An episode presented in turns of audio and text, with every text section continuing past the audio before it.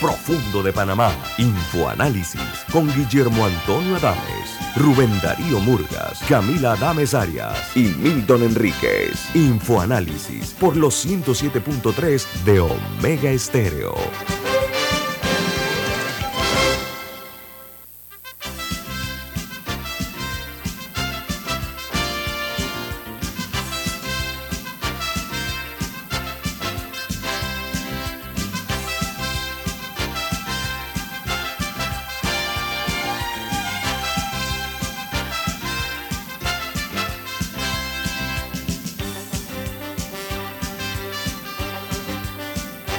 Bienvenidos.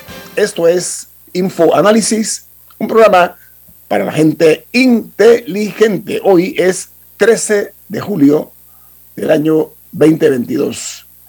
Y desde la capital de la República de Panamá les saludamos el staff de Infoanálisis. Camila Adames. Alexandra Siniglio. Y Guillermo Antonio Adames. Es un gusto que ustedes nos acompañen. Eh, les recordamos que este programa es presentado por Café Lavazza, un café italiano espectacular que puedes pedir en restaurantes, cafeterías, sitios de deporte o de entretenimiento, te da la bienvenida a Infoanálisis. Pide tu Lavazza. Gracias Camila, muy amable. Bueno amigos, eh, eh, también queremos eh, recordarles que pueden ver este programa en video a través de Facebook Live, lo pueden hacer en sus teléfonos móviles o celulares, en sus tabletas, en su computadora. De igual manera, eh, pueden sintonizarnos en el canal 856, canal de cable onda, y en la app de Omega Stereo, una app gratuita eh, que está para su disposición en Play Store, al igual que en App Store, y en la app eh, que tenemos aquí en Omega Stereo, también disponible para ustedes, que es TuneIn Radio, TuneIn Radio. Y los podcasts, Camila, explique la figura de los podcasts. Donde sea que usted escuche su podcast, podrá encontrar el de Infoanálisis. No olviden que el programa también queda colgado en YouTube. O sea, nuestras plataformas tecnológicas están a su disposición. Usted quiere ver el programa de ayer, de hace una semana, de hace un mes, todos, está en YouTube. Lo puede ver en su televisor, en sus casas o en sus teléfonos móviles. Amigos, vamos a darles a usted un repaso sobre las noticias internacionales, que son primera plana en los diarios más importantes del mundo. Mire, esta madrugada, aproximadamente a las 4 de la mañana hora de Panamá, el presidente Sri Lanka salió del país huyendo en un avión de la Fuerza Aérea de ese país. Se dirigió hacia las Islas Maldivas, un sitio de recreo muy hermoso. Dicen que es uno de los, sitios más eh, lindos que hay en el mundo, las Maldivas. Es una, un sitio donde van gentes o personas eh, de alto vuelo, ¿no? A, vacacionar. Entonces, eh, este hombre salió a la huida y esta mañana eh, también las, las personas que fueron a protestar se acercaron a la, a la residencia del, del, primer ministro y también a las oficinas del primer ministro exigiéndole su salida. Así que está todavía o sigue complicado el tema en, en Sri Lanka, lamentablemente. Eso eh, es un signo de eh, lo que puede ocurrir cuando no se administra adecuadamente un Estado, ¿no? Y, dirá la gente, bueno, Sri Lanka, no, no, Sri Lanka es un país importante. Eh, así que... Y el primer ministro puso un toque de queda luego de la huida del presidente y estaba pidiendo un, un retorno al orden, pero por el momento no parece que se esté dando, por lo menos. Sí, hay, hay todo parece indicar que vienen cambios muy fuertes, ¿no? Bueno, en las internacionales, mientras se conectan nuestros invitados esta mañana, eh, vamos a darles a conocer que el diario The New York Times, diga Camila. Bueno, otra internacional es que Twitter va a demandar a Elon Musk por haber, haberse salido de, del acuerdo para comprar la red social. Recordamos que Elon, Elon Musk había dicho que iba a comprarla por 44 mil millones de dólares hizo un anuncio muy público, hizo reuniones con empleados de Twitter, eh, criticó a la compañía, dijo una serie de cosas sobre la misma y ahora eh, anunció que, ya no le interesa comprarla, pero Twitter dijo que él no puede así eh, a la libre bajarse del acuerdo y que sí, y que sí la va a tener que comprar eh, porque ya había establecido su, o sea, que ya había avanzado lo suficiente el proceso como para que él tenga que completar la compra. Así que lo están demandando. Eso probablemente hace un proceso legal eh, entre una compañía, o sea, entre una red social y uno de los hombres, sino el hombre más rico del mundo. Seguro se va a extender un poco, pero, pero ahí viene una batalla legal seria. Pero Musk había, cuando se dio la noticia de la, de la adquisición por parte de Musk, las acciones subieron. Cuando comenzaron estos programas, las acciones de Twitter bajaron. Ojo, eso es importante, Camila, también, ¿no? Y, y Alessandra. Sí, pero muchos piensan que al final sí van a llevar a un acuerdo, ¿no? Y que es parte de la, de la estrategia de negociación este, para adelante y para atrás, ¿no? No, y también otra cosa que, que Twitter está diciendo, que es que como Musk ha perdido dinero eh, por los últimos meses, que es que ahora ya no lo quiere, ya no quiere hacer el compromiso, eso es lo que alega la empresa. Pero eh, ya veremos eh, qué, qué, sale de el, del juicio que se dé. Hay otra noticia que quería comentar, Camila Iñito, y es eh, publicada por CNN, que dice que en una entrevista con el ex asesor de Trump, John Bolton, admitió que ayudó a organizar golpes de Estado en otros países. Se trata del ex consejero de Seguridad Nacional, que reconoció que la administración de Trump trató de derrocar regímenes extranjeros, pero que no fue lo bastante competente, entre comillas. ¿Qué te parece? No, me quiero buscar la frase porque todo nació como que, no me acuerdo si dijo como que uno no tiene que ser inteligente para hacer un... ajá, la, frase de algo así y dijo que, que, yo, que nosotros hemos hecho algunos, no, no este, o sea, diciendo que no el del 6 de enero, pero, pero... Pero no habían sido tan competentes. Exacto. Pero no quiso entrar en detalles, pero seguramente esa noticia va a dar de qué hablar. No, pero mira que... Eh, ah, no, lo que dijo fue que, que, como alguien que había ayudado a planificar golpes de Estado, no aquí, o sea, no aquí en Estados, no en Estados Unidos, en Estados Unidos. pero en otros lugares que, que de, requiere bastante trabajo. La confesión sí. de parte. Relevo parece, de pruebas. Parece que se le va a hacer el, el, el mundo pequeño a Trump, ¿eh? por lo que estoy viendo, porque las declaraciones que de ayer, lo que se trató ayer en, en en CNN eh, tiene cosas que son devastadoras para el expresidente. Hablando de eso, el diario The New York Times hoy titula, dice que el eh, presidente o expresidente Donald Trump planeó la marcha al Congreso, pero quería que pareciera espontánea. Eso se dijo en el panel de la Cámara dice que obtuvo esta información en un borrador del tweet que hizo eh, el expresidente y Trump también revisó, pero nunca envió eh, el llamado a su partidario para ir al Capitolio después de su discurso del 6 de enero. Él se habló con sus más cercanos colaboradores. Y el Washington Post titula, la reunión en la Casa Blanca que precedió al tuit de Donald Trump será salvaje, fue lo que dijeron algunos. Dice que una reunión del 18 de diciembre de 2020, el presidente Trump invitó a jugadores marginales a que abogaran por la acción eh, radical. Y él mismo abogaba por esa acción radical a su santuario interior después de haber perdido las elecciones. En pocas palabras, el, eh, el ciudadano Trump ha demostrado ser un mal perdedor y ha causado pues una, una mácula en la tradición democrática de los Estados Unidos de América. Y esa es la parte que tiene que hacerse el, un acto de introspección eh, la clase política, aunque la verdad sea dicha, los republicanos que están muy radicales no están dispuestos a ceder un ápice en cuanto a lo que es el, sus, eh, eh, sus presiones sobre el presidente Biden. Eso, eso son eh, realidades eh, inobjetables que estamos nosotros eh, observando. No sé si tiene otra internacional a usted y Camila, porque la verdad es que como tenemos dos invitados que todavía no se han conectado, no por parte de ellos, sino por parte acá de nuestro técnico, estamos esperando que se conecten, ¿no diga Camila?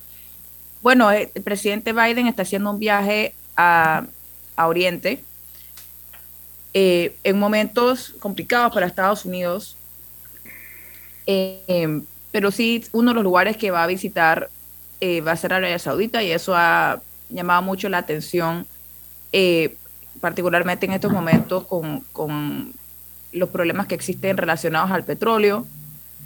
Él, él, él, ha visitado antes, hace, hace aproximadamente 10 años, cuando era vicepresidente, también visitó, pero también hay que estar pendientes de lo que surja de esta gira y si, y si hay algo que, que, no, que nos pueda traer beneficios a nosotros, a una negociación que se haga, hay que, hay que estar pendientes. Ya, vamos a darle la bienvenida y los buenos días, por supuesto, a un distinguido funcionario de gobierno, el secretario nacional de Energía, Jorge Rivera Stapp. Don Jorge, ¿cómo está usted? Buen día. buenos días, Donito, Alexandra, Camila. Saludos, buenos días a todos los oyentes. Gracias por estar con nosotros esta mañana, Camila. Eh, buen día, secretario.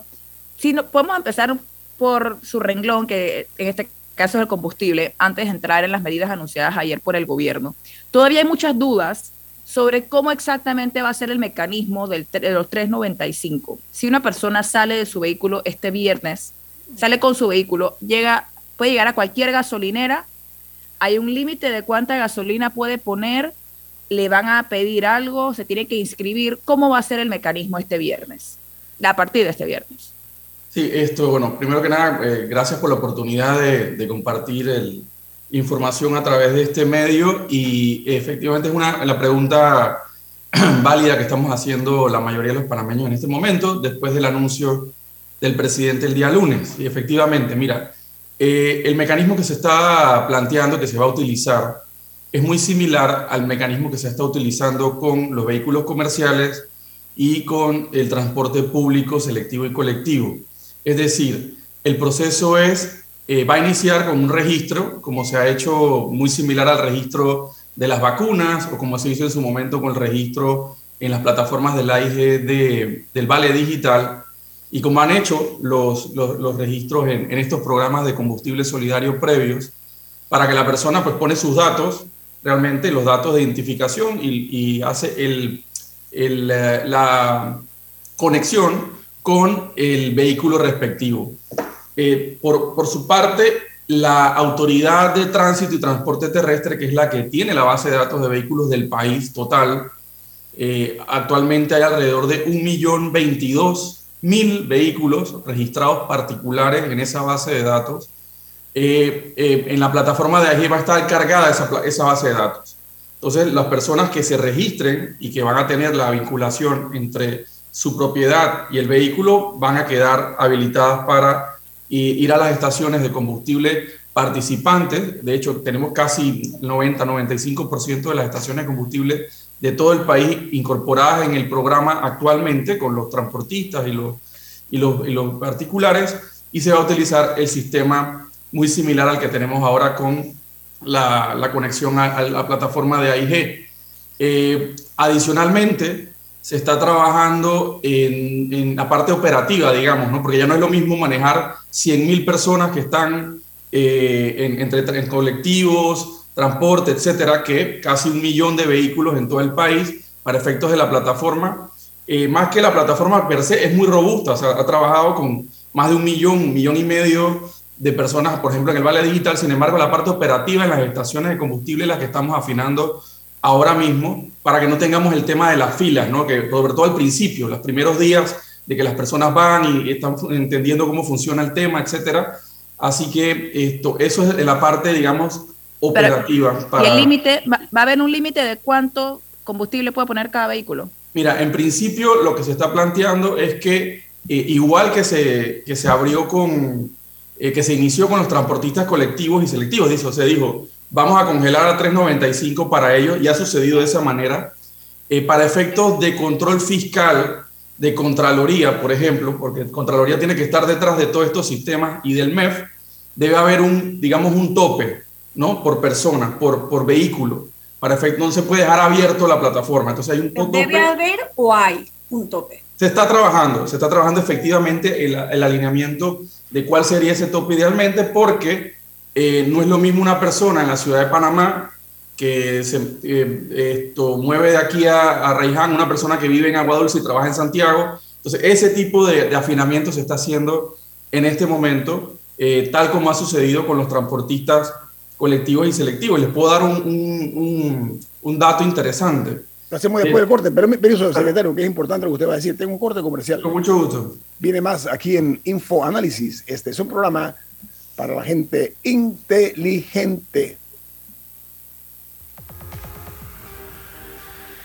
Omega Stereo tiene una nueva app. Descárgala en Play Store y App Store totalmente gratis.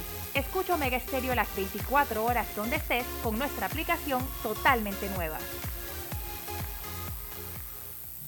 Delta está siempre cerca de ti, cerca de nuestras tradiciones, cerca de tus metas y también cerca de las necesidades de tu negocio. Por eso te ofrece la tarjeta MaxiFlota, con la que puedes controlar, monitorear y obtener reportes del consumo de combustible de la flota de tu empresa, mientras acumulas millas con EdMiles. Solicita tu tarjeta MaxiFlota llamando al 279-2929. Delta, para darte la mejor atención siempre cerca de ti.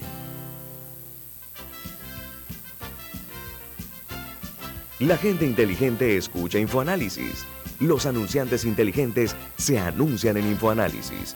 Usted es inteligente. Llame al 269-2488 y todos lo sabrán.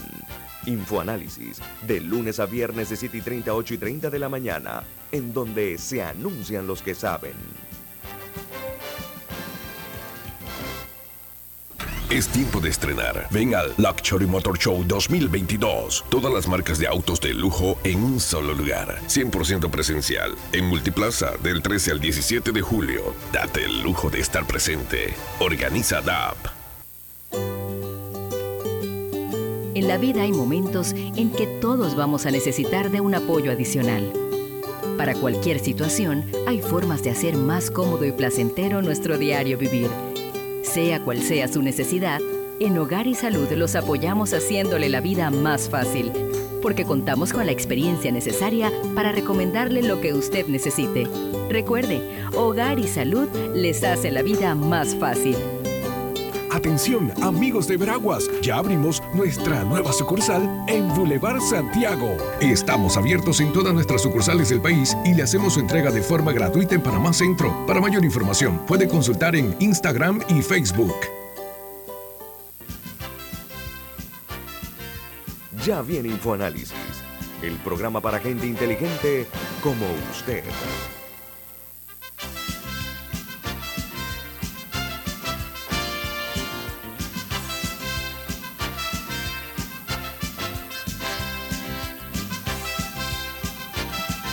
Mira, tiene un mensaje usted para los oyentes de Infoanálisis. ¿De qué se trata? En Banco Aliado te acompañan en tu crecimiento financiero. Ahorra con tu cuenta Más Plus, mejorando el rendimiento de tus depósitos. Banco Aliado, tu aliado en todo momento. Puede visitarlos en su página web bancoaliado.com o seguirlos en, en, sus redes sociales como arroba Banco Aliado.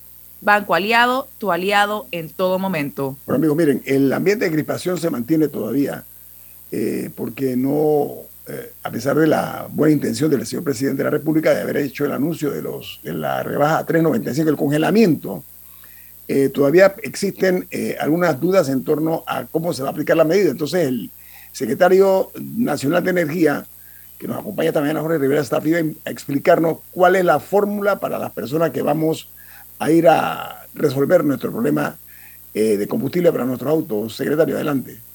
Sí, eh, nada para, para reiterar un poco la pregunta, era sobre si va a haber límites a cuánto combustible puede consumir cada persona eh, con, el, con el congelamiento. Y a eso le agrego que ayer escuché al ministro de Ambiente, de Concepción, hablar de que se iba a limitar a los, a los autos de lujo, como que no iban, a, no iban a entrar en la medida. O sea, ¿cómo se va a limitar qué carros pueden y qué carros no también? Sí, efectivamente. Eh, y, quería nada más con el tema del consumo, etcétera, es importante tener la referencia de lo que ya hemos trabajado hasta el momento. en el caso de, de, los vehículos, de los transportistas colectivos y selectivos a quienes se arrancó el programa de 395, es decir, que la, utilización de todo el combustible de ellos para su trabajo, para no aumentar el, el peaje a los usuarios, eh, se estableció en ese caso el, la, una categoría o un concepto de, un uso eh, razonable, ¿no? de acuerdo a sus características. Eh, y, se, estableció, digamos, un, límite para, para, efectos de eso que se ha ido ajustando en el desarrollo del, del, del, del programa y el uso del, programa. En este caso, eh, les podemos decir que al principio había muchas dudas de algunas personas que nos decían cómo le van a limitar a los transportistas, algunos transportistas, digo, cómo les van a plantear eso, va a haber gente que va a llegar a llenar el carro y después van a sacar el combustible y lo van a revender a 3.95, eso no ha sucedido.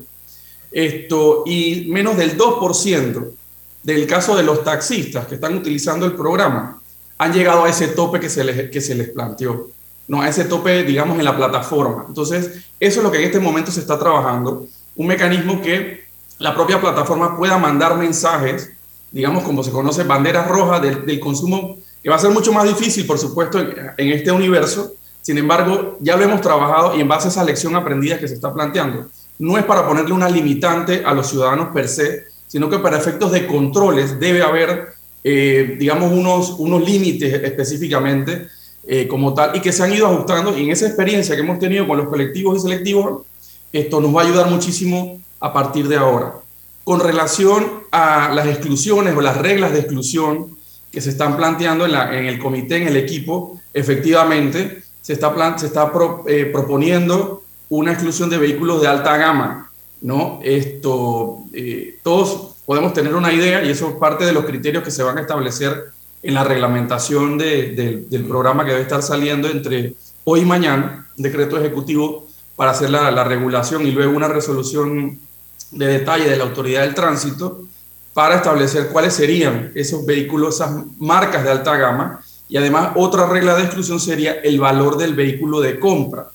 Esto, y eso se está determinando durante el día de hoy, esto, para que pues, la mayoría, por supuesto, de los ciudadanos tengan este beneficio vía recurso del presupuesto público. Sin embargo, pues hablando ya de vehículos de alta gama, pues no estarían entrando en el mismo, ¿no?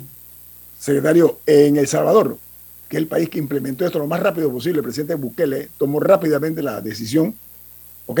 Que estamos ahora viendo nosotros, y facilitaron, viabilizaron todo para que fuese efectivo la, la, la ventaja de la medida porque aquí en Panamá, a esta hora, todavía a ya 48 horas de que esto simplemente no se ha establecido una columna vertebral fija en cuanto a, cómo se va a manejar esto, porque hablar de vehículos de alta gama, esto no es una. Los ricos nada más en Panamá no tienen vehículos de alta gama, ojo, o vehículos finos. Aquí hay una clase media pujante que por su trabajo ha logrado superarse y tiene buenos automóviles. Entonces, ¿qué van a poner? ¿Cómo van a hacer? Que ni los BM, ni los Jaguar, ni los no sé. ¿Cómo, cómo lo van a hacer ustedes? A ver.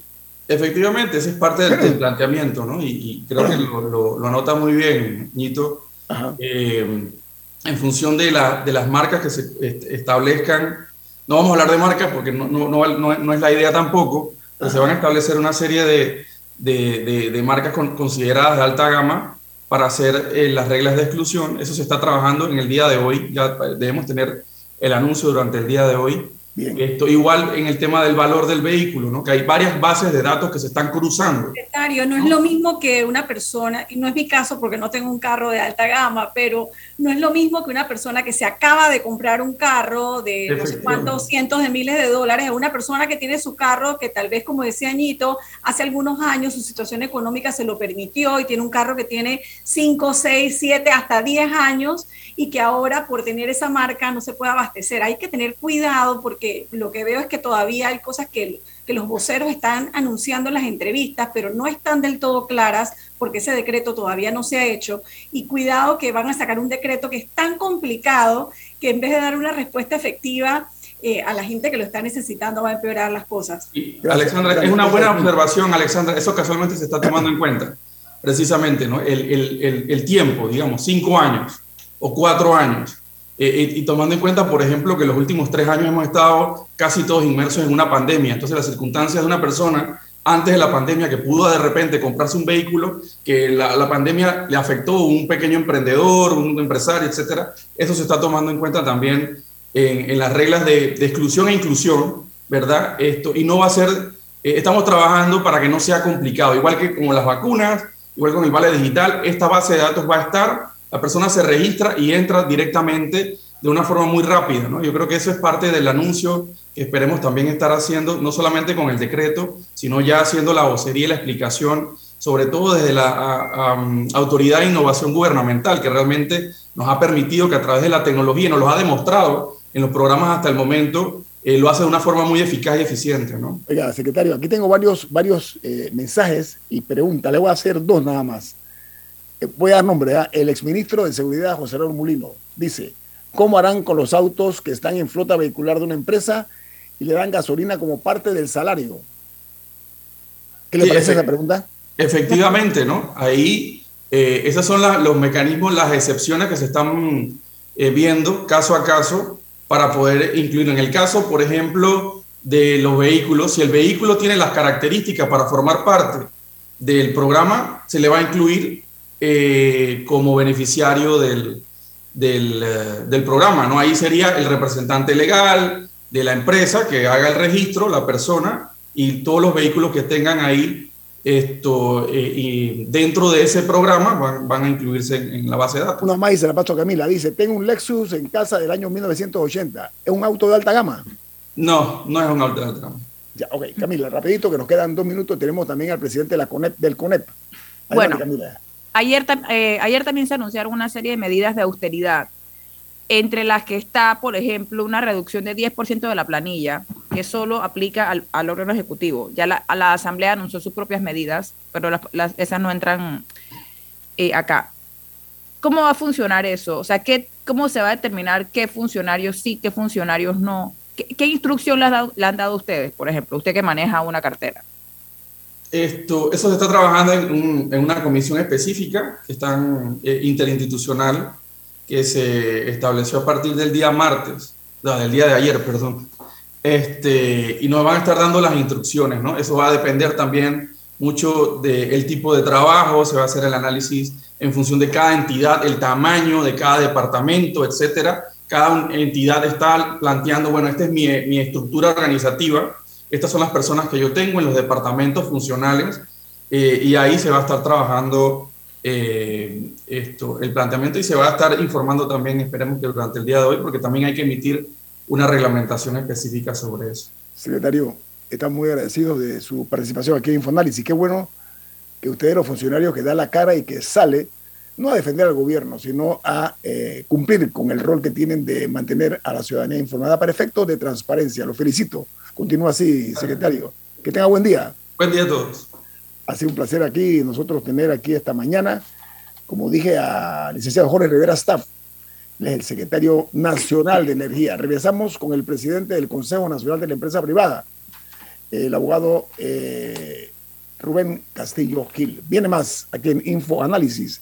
Este es un programa para la gente inteligente. ¿Cómo estás, Rubén? Omega Stereo tiene una nueva app. Descárgala en Play Store y App Store totalmente gratis. Escucha Omega Stereo las 24 horas donde estés con nuestra nueva app.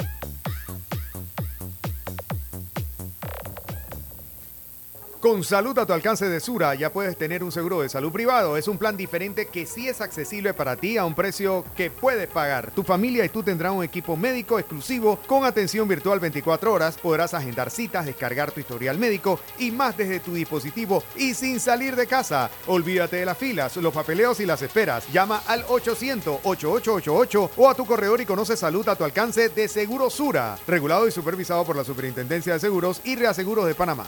¿Trabajas 24/7 por tus objetivos? Para ti creamos la nueva banca de consumo premium de Metrobank, que además de asesorarte de forma personalizada, te acompaña en tu crecimiento. Banca de consumo premium de Metrobank, una banca que te prefiere a ti. Nueva sucursal calle 50 y calle 75 Este. Contáctanos al 204-9094. La gente inteligente escucha InfoAnálisis los anunciantes inteligentes se anuncian en InfoAnálisis. Usted es inteligente. Llame al 269-2488 y todos lo sabrán. Infoanálisis, de lunes a viernes de 7 y 30, 8 y 30 de la mañana, en donde se anuncian los que saben. Para tus urgencias, nada como la experiencia. Hospital Paitilla 24 horas de atención especializada en su nueva área de urgencias. Es tiempo de estrenar. Ven al Luxury Motor Show 2022. Todas las marcas de autos de lujo en un solo lugar. 100% presencial. En Multiplaza del 13 al 17 de julio. Date el lujo de estar presente. Organiza DAP. Ya viene InfoAnálisis, el programa para gente inteligente como usted.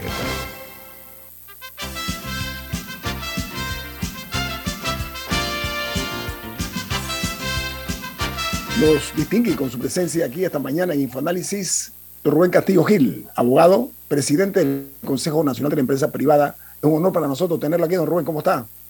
Sí, no, el honor es para mí. Buenos días. Saludos, don Doñito, a Camila y a Alexandra, ¿no? Don Rubén, directo al corazón. A ver, la fórmula que se está planteando eh, por parte del gobierno, que está un poquito a destiempo, ¿eh? porque eh, está respondiendo a la presión, pero ya, hay, una respuesta, lo cual es muy bueno.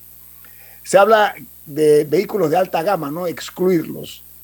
Hay una realidad en este país.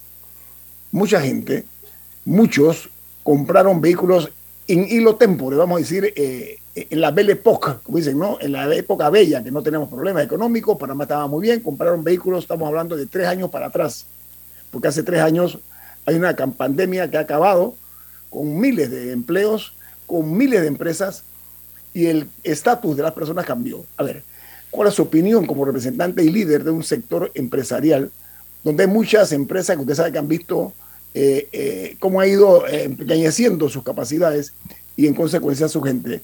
Esa medida de decir, bueno, los autos de alta gama, de alta gama y los autos de ciertas marcas no y los otros sí. ¿Cuáles son los riesgos o de repente los, los impedimentos u obstáculos que puede poner esta medida a medias, como se está diciendo, don Rubén. Sí, quiero, iniciar con algo, ¿no? el, el, hecho de que el Ejecutivo tome esta medida, y me voy a una metáfora que mencionó el expresidente de gobierno español, Felipe González. Dice que los campesinos en España, en la época de verano, señal, le señalan a los bomberos, cuando inicia un fuego, ustedes deben llegar dentro de los primeros 30 minutos. Si no llegan dentro de los primeros 30 minutos, el fuego se va a expandir. Entonces, obviamente, nosotros estamos planteando, o lo hemos planteado, que se requiere un liderazgo activo, que se requiere que las autoridades eh, asuman un nuevo modelo de gobernanza para evitar que los problemas se desborden. En relación con el tema este del combustible y esta dicotomía entre vehículos de alta gama y vehículos de baja gama y demás, yo creo que va a ser un problema difícil y que puede ser fuente de una nueva crisis, hacer esa distinción. En Panamá el crédito está muy extendido. Eh, yo recuerdo una época que decían, usted llévese el vehículo y comiéncelo a pagar dentro de tres, cuatro meses. En Panamá eso es una ventaja, o sea, las personas pueden generar un aspiracional importante, accesando a créditos y comprando vehículos que eh, pagándolo eh, por plazos eh, les resulta conveniente porque no lo podrían hacer de otra forma. Entonces hay gente que tiene un vehículo 4x4 o un vehículo de una, de una marca relevante y no necesariamente tiene una condición económica que les permite asumir el incremento constante del costo del combustible. Ese, ese es un detalle que puede causar nuevas causas de, conflicto porque estaríamos golpeando a un sector que generalmente está bien golpeado, que es la clase media mí me gustaría saber su opinión, señor Rubén, sobre el anuncio eh, hecho ayer por el Consejo de Gabinete, que va más allá del tema del combustible. Y se lo pregunto porque, sin yo ser economista, me parece que el anuncio eh, es insuficiente porque no menciona cifras, porque no menciona los festejos, porque no habla de las consultorías millonarias ni de los asesores en exceso en los despachos públicos no habla de las licencias con sueldo que han sido motivo de escándalo, ni de las contrataciones directas, y habla de una reducción de un 10% de una planilla estatal que en los últimos años ha crecido como un 50% y resulta como que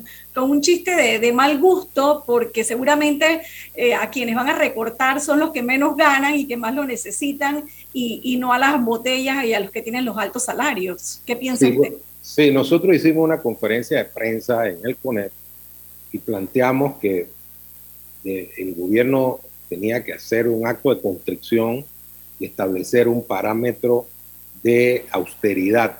Y la austeridad significa que los recursos deben dirigirse a el estímulo de la economía, a las actividades productivas, a la generación de empleo a través de la motivación de la atracción de capital y de la empresa privada.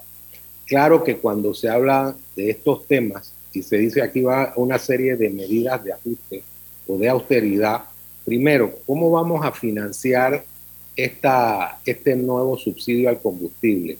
¿Vamos a asumir más deuda? ¿En qué proporción?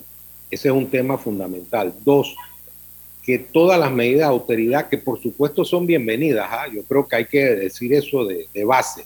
Cualquier medida de autoridad es bienvenida, pero tiene que avanzar en el tiempo. ¿Y avanzar cómo? Todas las medidas deben ser auditables. Como tú bien dices, eh, si hay una serie de, conceptos que ha esbozado la sociedad, es decir, si hay eh, gente que no trabaja y está en una planilla, si hay contratos de servicios profesionales que no genera ningún beneficio para el desarrollo de la actividad institucional, eso habría que revisarlo, auditarlo y transparentar este proceso mediante el cual se están asumiendo medidas de autoridad. De lo contrario, eh, el imaginario popular va a sentir que lo que se trata es de ejecutar una suerte de gatopardismo que implica eh, hacer cambios para que nada cambie. Eh, y eso no es bueno ni para el gobierno ni para la sociedad. Obviamente sí debo resaltar que, bueno, estamos en un camino correcto, que se tomen medidas, tenemos que avanzar y profundizar ese camino. Oiga, una pregunta así como cortita, ¿no? Dentro de las eh, medidas eh, de austeridad anunciadas por el gobierno. Que lo digo, enhorabuena. Lo que no estoy muy seguro es la parte conceptual. por ejemplo, dice, se reembolsará, no se reembolsará ningún tipo de viaje adicional a personas por gastos establecidos y previamente trabajados. Es un hecho conocido que aquí hay un despilfarro en cuanto a los viajes, los viáticos, los gastos. ¿Cuál es su opinión de eso? Sí, este, yo, eh, a priori no podría decir que todos los viajes son innecesarios, eh, pero aquí hay una, históricamente, hay una práctica con la cual yo no estoy de acuerdo. Cuando hay un viaje debe haber una rendición de cuentas. ¿Qué ganó el país? ¿Qué se fue a buscar? Eh, las personas que van en el viaje y por qué van. A veces uno ve unas delegaciones faraónicas, ¿no? Una cantidad de personas. Bueno, y estas personas, eh, ¿qué tienen que hacer en, el, en la actividad que se va a realizar fuera del país? Es decir, yo creo que debe haber hipertransparencia y en momentos de crisis esa hipertransparencia se debe resaltar. Y además debe quedar la transparencia como una parte que debe ser central dentro de la institucionalidad panameña. Eso es fundamental. Mila. Me gustaría destacar uno de los grandes ausentes de esta crisis ha sido el MES. Eh, soy, de, soy de la opinión que ellos son los, que, los de los primeros que debieran haber salido a dar una respuesta, a decir, esto, esto es lo que nos estamos gastando ahorita, esto es lo que nos va a costar, el dinero va a salir de aquí, etcétera, porque hemos visto hasta el ministro de Ambiente explicando temas económicos, pero no hemos visto a nadie del Ministerio de Economía y Finanzas y yo creo que eso es algo que se tiene que subsanar. Ahora, aprovechando que estamos hablando con un representante del sector privado, líder, un líder del sector privado. Ajá, un, un, líder del sector privado actualmente. Una de las grandes preguntas que se ha hecho la, que se ha hecho la es ¿de dónde va a salir el dinero para esto? Y por un lado están las medidas de austeridad del gobierno, pero cuando uno está corto de dinero, otra manera de pagar sus deudas es generar más ingresos.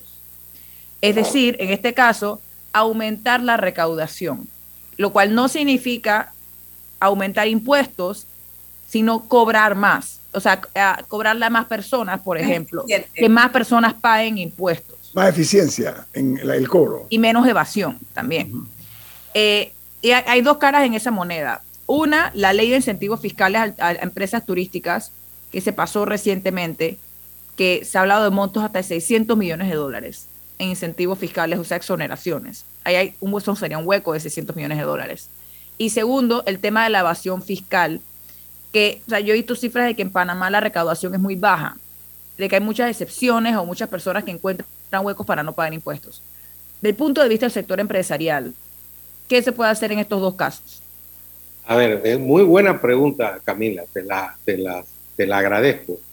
Eh, vamos a ver, el tema de la evasión fiscal, evidentemente que el sector privado plantea que la ley hay que cumplirla y que la persona que incurre en un acto irregular, como sería la evasión fiscal, tiene que sufrir las consecuencias, eh, sin ningún tipo de distinción.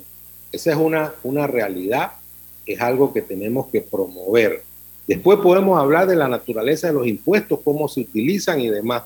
Pero cuando se habla de que el Estado eh, es el que da determinadas cosas, no, al final tenemos que desdoblar esa imagen del Estado y llegar a donde las personas que hacen que el Estado actúe de tal o cual forma. El ciudadano cuando paga los impuestos, cuando se da un subsidio es el ciudadano el que al final tiene que pagar la consecuencia de una decisión del órgano ejecutivo o una decisión que emane de la ley. Entonces, en ese tema específico hay que tomar las medidas para reducir la evasión eh, fiscal.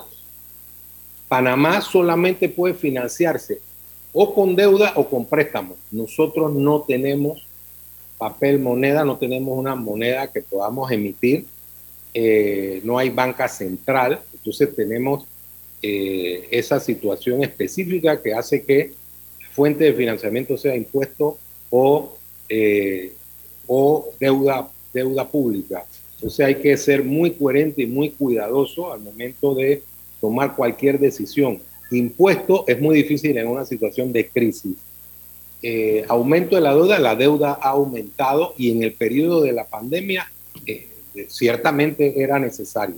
Pero hoy tenemos una situación crítica porque estamos pagando la planilla con deuda. El ministro de Economía, eh, que es una persona inteligente, con capacidad, ha dicho que se debe revertir esa tendencia y que ojalá este año se revierta. Eso esperamos, porque eso es insostenible. Vamos al otro tema, que es un tema interesante, ¿no? El tema de los, de los subsidios. Y fíjate, Camila, que se ha hablado de distintas cifras. Han hablado de 3 mil millones, han hablado de 600, de 800 y de 1000. Pero mira lo siguiente. Todos eh, hemos visto el, desarrollo de las disposiciones de incentivos al turismo de hace muchísimo tiempo. La última ley, la ley anterior, era una ley que nosotros desde el Consejo Nacional de la Empresa Privada considerábamos peligrosa por aquello de que concedía créditos fiscales hasta el 100%. Después vino otra ley y estábamos en una disyuntiva. Bueno, si la ley, eh, la nueva ley, no se sanciona, quedamos con la anterior. ¿Qué hacemos? Lo que señalamos en el CONEP es un comunicado, primero que se sancionara la ley para evitar que la otra quedara vigente, pero que se promoviera un proceso de reglamentación y un módulo de seguimiento de la aplicación de esta nueva ley, de tal manera que en su momento, si, si fuese necesario, se revise. En una reunión con el presidente de la Asamblea le dijimos que si él consideraba, él como diputado, si la ley no rendía sus frutos adecuadamente o era fuente de situaciones irregulares, si él estaba dispuesto a promover la, el cambio de la ley y, y se comprometió públicamente, dijo que sí, que la Asamblea iba a darle seguimiento al cumplimiento de la ley.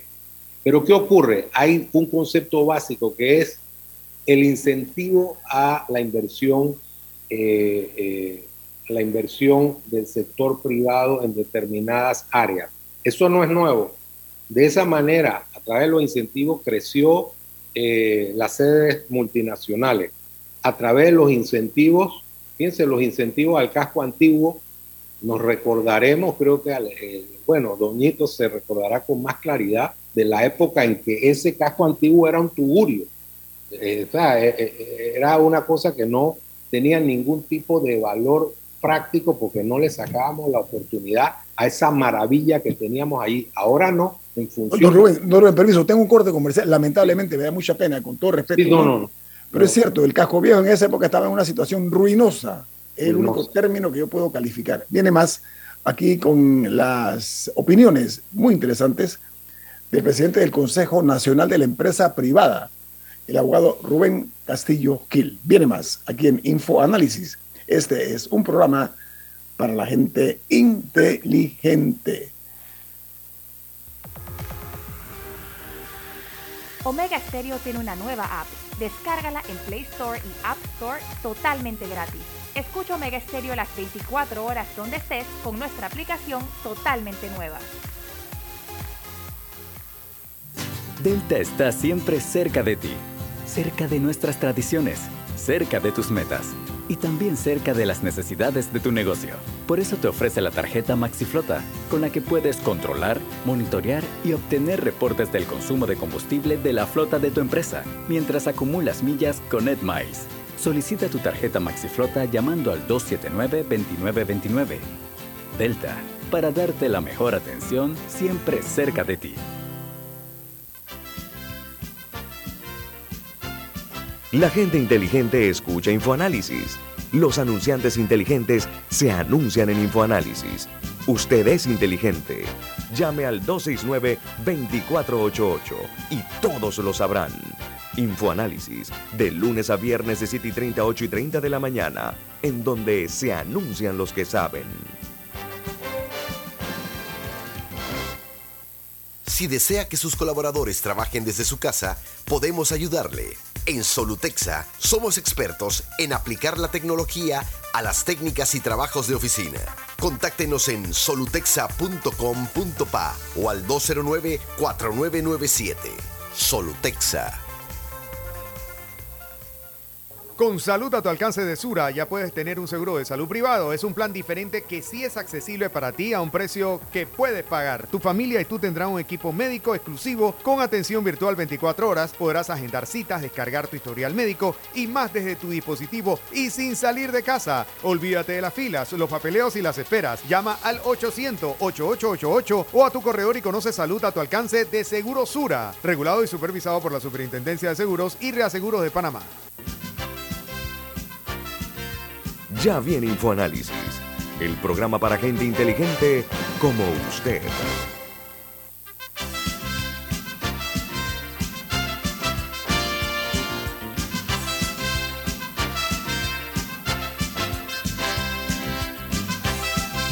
Rubén Castillo Gil, presidente del Consejo Nacional de la Empresa Privada, hoy está aquí en Infoanálisis, cosa que agradecemos en, su justa medida. Rubén, ampliaba usted acerca de los incentivos fiscales.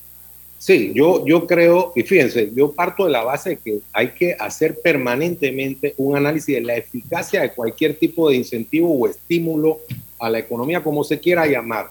Eh, en el caso, por ejemplo, eh, que algo que a mí me sensibiliza, el tema del tanque de gas de 25 libras, eh, a mí me llama la atención que es un tanque viajero, pasa a nuestras fronteras, y eso lo pagamos nosotros para que en otro país se disfrute de un precio inferior. Eso habría que revisarlo para acotarlo y focalizarlo, eh, eh, dirigirlo a las personas que tienen la necesidad. En cuanto, y vuelvo con el tema del incentivo al turismo, nosotros planteamos dos cosas, que haya una mesa de reglamentación, que en efecto eh, ya se está reglamentando la ley, y dos, que haya un seguimiento, porque en el caso de que la ley no cumpla su objetivo, ¿cuáles son sus objetivos? Bueno, dirigir la inversión hacia el interior de la República, porque hay unos patrones de migración interna que nos preocupan a futuro, eh, de gente que está aumentando eh, eh, la migración hacia la capital. y eso, eso de construir o seguir en el camino de construir megaciudades no tiene sentido. Hay que generar un desarrollo uniforme. El otro elemento es desarrollar eh, con más fuerza la actividad turística porque la actividad turística genera empleo. Y ahí viene otra dicotomía porque se dice, bueno, pero es que el problema no es crear más infraestructura, sino atraer más turistas. Y yo le decía, no, no vamos a atraer más turistas si no tenemos eh, infraestructuras que permitan desarrollar alrededor otras actividades. Y yo le ponía el ejemplo de Las Vegas. Dice, bueno, ¿qué había en Las Vegas cuando inició? No había nada. Desierto, era, desierto, era un desierto. desierto. Y le decían, en este caso, que, la historia comienza con alguien de, dudosa procedencia como Boxy Siegel, que decía, aquí vamos a hacer un emporio. Y nadie le creía porque decía, pero que ahí no hay nada. y a través de la, de la infraestructura se desarrolló un modelo de negocio que es lo que se, se, se debe hacer. A, que eh, la situación puede generar eh, irregularidades. En la reglamentación estamos eh, estableciendo modelos restrictivos importantes. Hay una lista de, dice, de gente que está postulando a la ley y habrá más personas. Y dentro de esos grupos puede haber gente que quiere sacar un provecho irracional. Pero ninguno de esos proyectos que se están circulando ha sido aprobado porque no hay reglamentación. Oiga, eh, aunque nada más, nada para acotar un poquito más antes de que regresemos a, las medidas de austeridad, etcétera. O sea, yo creo que es un tema como de la gallina y el huevo. O sea, no sé por qué habría que esperar a tener un mega complejo turístico para brindar a, o sea, infraestructura necesaria, que es la que se quejan muchos los operadores de turismo pequeños de estas áreas, que, que los turistas llegan y las carreteras están malas, no hay agua o hay problemas de electricidad. Yo no veo por qué habría que esperar a tener un mega complejo turístico en un área costera de Colón o metida en Bocas del Toro para proveer esas cosas. Sí, yo estoy, estoy de acuerdo contigo, Camila, porque no hay los cruzamientos. Sí, cuando yo he hablado con el ministro de Turismo, le he dicho, usted no puede desarrollar el turismo si hay, no hay conexión ni siquiera con los gobiernos locales. Va a un lugar y la carretera está llena de huecos o hay basura. o no hay cómo llegar. O servicio básico. No hay, servicio básico. no hay servicios básicos. Entonces tiene que haber cruzamiento, porque un plan de turismo tiene que conectar toda la actividad económica. es un tema interesante. Sí, pero regresando, al tema de, las medidas anunciadas, ahora la Asamblea anunció esta mañana muy temprano eh, las suyas. No sé si ha tenido la oportunidad de, ver la lista, eh, señor Castillo. A mí algo que me llama la atención es que si bien hablan como de congelamiento de nombramientos, no veo que ellos hablen de, reducción de planilla o, por ejemplo, de, de la gran cantidad de personas que tienen planillas transitorias. Eh, no hemos visto nada de eso. ¿Eso tiene que hacerlo la Asamblea o se puede hacer por otras vías, por ejemplo, vía la Contraloría, legalmente? A ver, vamos, nosotros ayer fuimos a la Asamblea porque dijimos en la conferencia de prensa, vamos a ir a todos los órganos del Estado y le vamos a plantear, aquí hay que tomar medidas concretas. No vale el titular contención del gasto. ¿Eso qué significa en la práctica? Entonces valoramos que se tomen eh, las medidas como un inicio y vamos a seguir insistiendo en algunas cosas. La Contraloría tiene que cumplir un papel importante de, que, de fiscalización de la actividad de las instituciones si hay reclamaciones de que hay gente nombrada que no trabaja, eso tiene que evidenciarse y al final, si es así, hay que tomar las medidas para que la gente sienta, que la sociedad entienda o quede clara con el hecho de que no pueden darse este tipo de fenómenos. Eh, yo le dije con claridad, la representación de CONEP se expresó con claridad a con el presidente de la Asamblea en este sentido. Yo creo que si no se hacen cambios importantes, correcciones en el método de gobernanza, simplemente eh, la realidad política va a rebasar a las instituciones y eso tampoco es bueno. Nosotros creemos en la regeneración de las instituciones.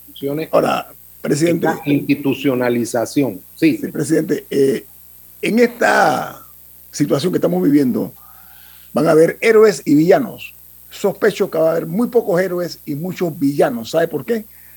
Porque aquí hay personas que tienen responsabilidades directas que no están cumpliendo con su función en cuanto a exigir la contención del gato, y usted lo sabe, y yo lo sé, y los que nos escuchan, que son gente inteligente, pensante, saben quiénes son. A ver, dentro de ese contexto hay una cosa que me preocupa, y es que el presidente ha demostrado Parece que. no, sí, se congeló.